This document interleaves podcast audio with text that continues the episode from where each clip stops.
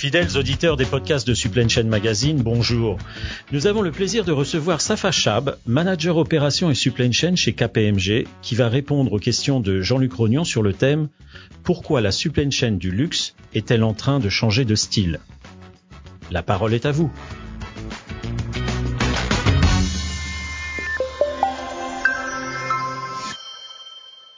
Bonjour Safa Chab. Bonjour. Aujourd'hui, on va parler de la supply chain du luxe, en particulier celle du prêt-à-porter, de la maroquinerie, qui connaissent de profonds bouleversements. C'est un sujet que vous connaissez très bien.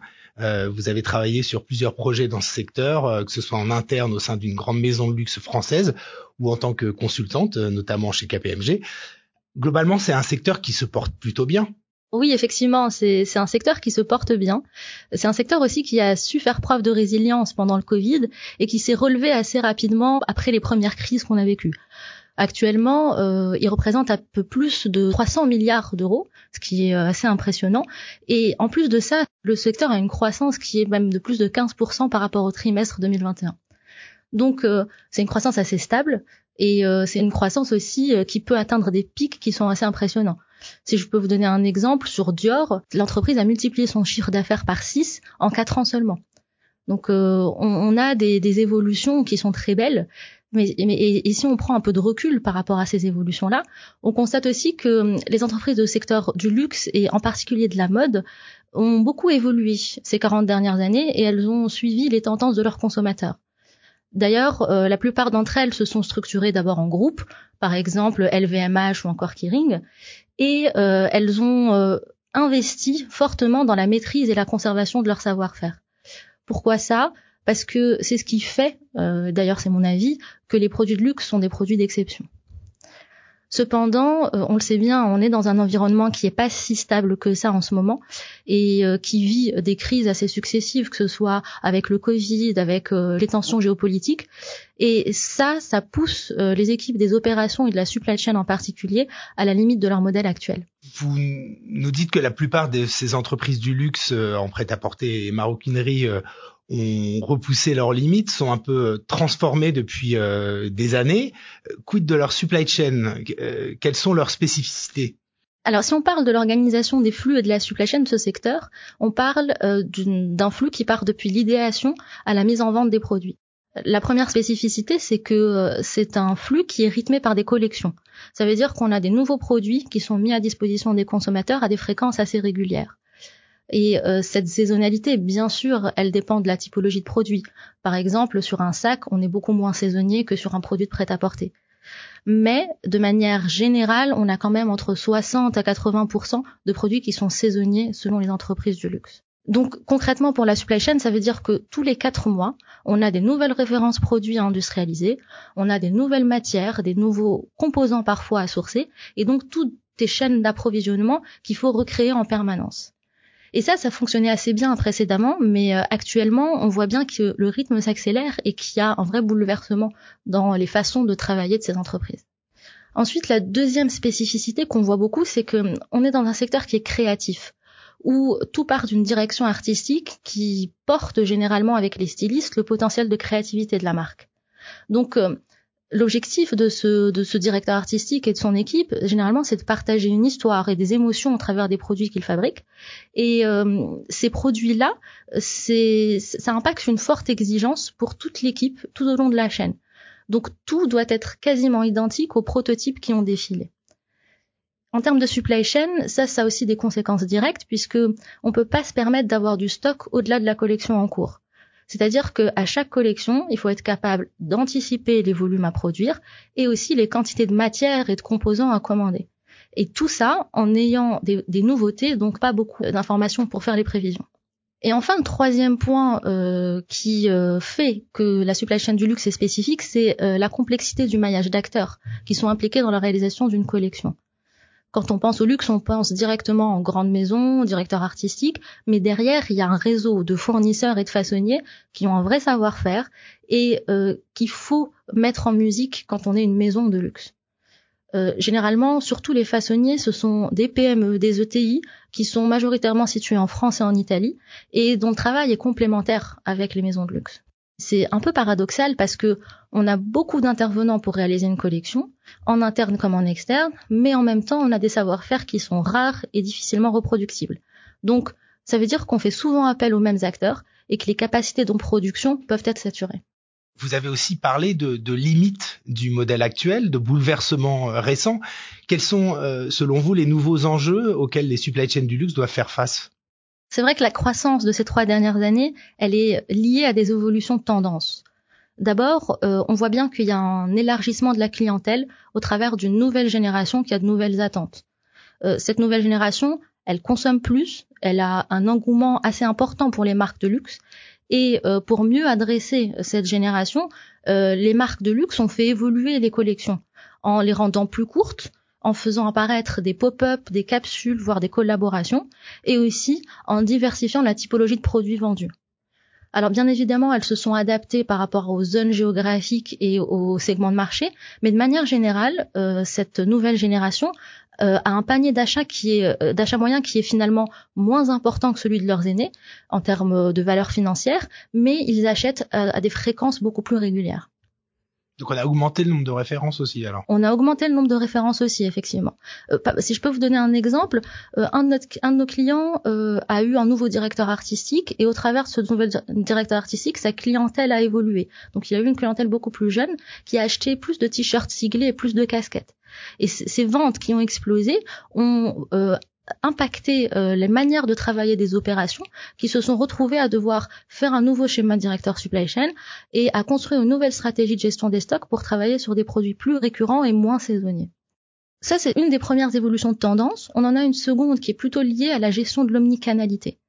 Alors bien sûr, on a vu qu'avec le Covid, le e-commerce est devenu un élément essentiel pour, pour les entreprises, et même euh, les entreprises du secteur du luxe et de la mode, qui étaient un peu plus réticentes à la vente de leurs produits en ligne, se sont retrouvées euh, à euh, vendre plus et mieux leurs produits sur leur site e-commerce.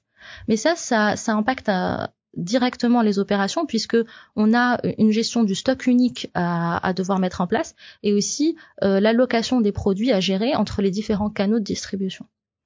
Et puis enfin, euh, les tendances de fond qu'on connaît tous et qui sont pas inhérentes au secteur restent quand même applicables à ces entreprises, comme euh, la RSE, euh, les perturbations de la chaîne d'approvisionnement ou encore l'augmentation des coûts des transports, qui sont des nouvelles contraintes quelles sont les, conséquences en termes de supply chain euh, de, ces, euh, de ces bouleversements?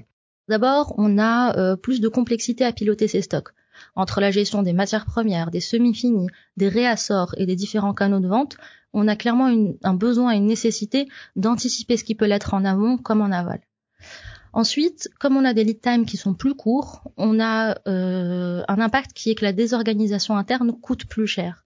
Que ce soit pour des collections ou pour des produits permanents, on n'a plus le droit d'être désorganisé en interne au risque de perdre des opportunités de vente. Et puis le troisième point, c'est qu'on a une supply chain qui est plus étendue et des contraintes d'approvisionnement qui sont complexifiées.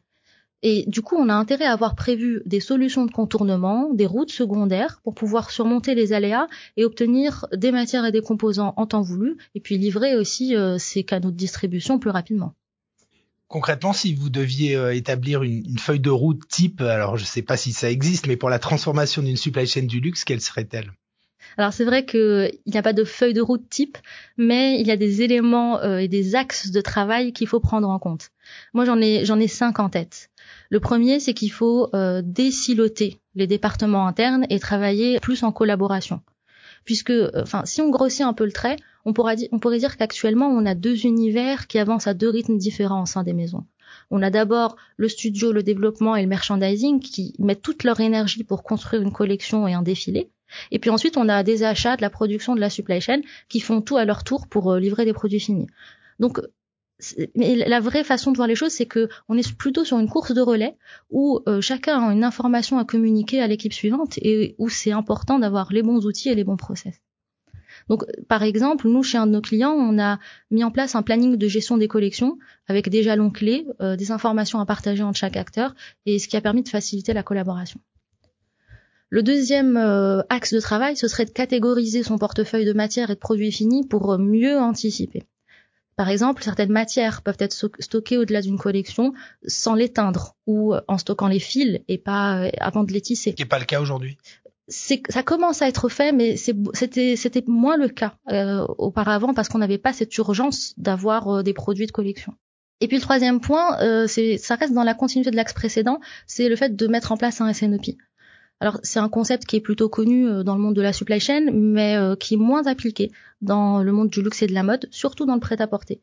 Et euh, alors que ça permettrait de s'engager de manière plus stable auprès de ses partenaires sur des volumes, et puis aussi d'optimiser sa consommation matière.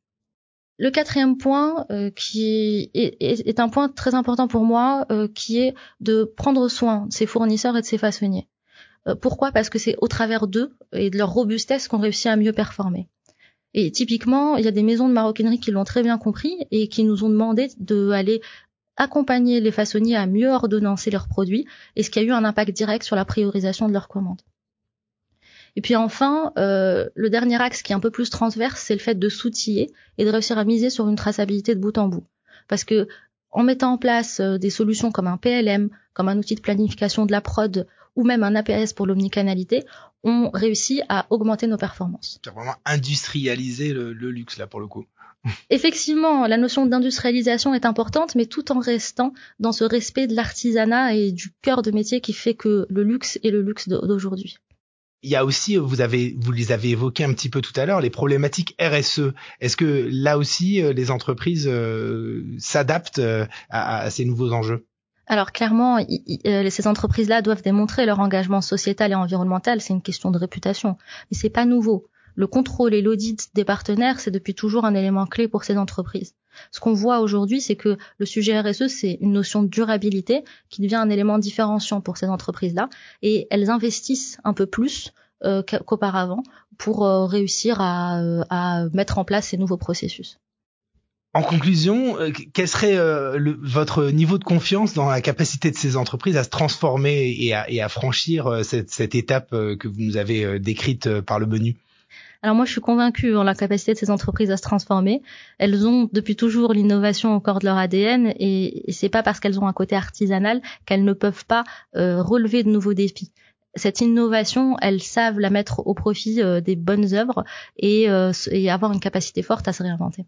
Les maisons ont donc de beaux défis à relever sur les années à venir. Merci Safa Chab. Merci Jean-Luc.